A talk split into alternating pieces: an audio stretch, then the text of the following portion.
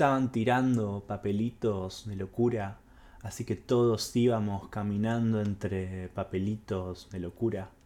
Algunos papelitos de locura estaban escritos, pero otros no. Simplemente estaban en blanco. Después de un rato llegamos al barrio. Nos subimos a las bicis y a medida que pasaba el tiempo, pasaba también el paisaje por adelante de mí. Ahora, por ejemplo, pasaba una casa de tejas rojas y piedras a la vista en el frente.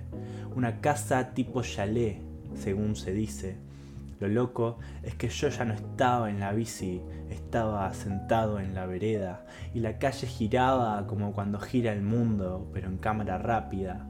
Lo lindo es que así pasaban las estaciones y la casa tipo chalet también estaba ahí. Otoño, casa chalet, invierno, casa chalet, verano, casa chalet, primavera, casa chalet, árbol con hojas verdes, árbol con hojas amarillas, árbol sin hojas. Después, despacito, caía el sol y en la vereda se prendían otros fuegos que iban iluminándonos las caras. Y cuando Salva le daba mecha, y cuando Nahuel le daba mecha, y cuando Kevin preguntaba si tiraba, se tira. Y cuando Kevin le daba mecha, y cuando Brian escribía en la pared, Brian.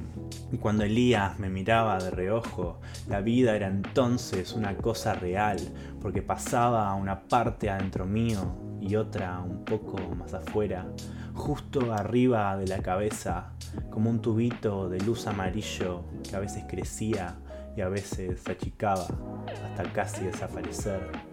Y cuando Elías caía con una birra helada, porque las guardaba en el freezer del kiosco.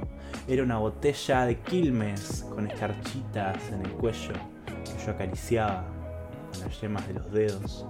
Esa imagen se sostuvo un instante recién acá, dibujada en un papelito de locura que me encontré en el bolsillo de atrás. Así que quiero levantar esta tarde mi voz para dar las gracias al Estado por planear alguna vez construir una autopista, expropiar todos estos terrenos y después nunca más construir ninguna autopista. Miren cómo quedó la calle Donado.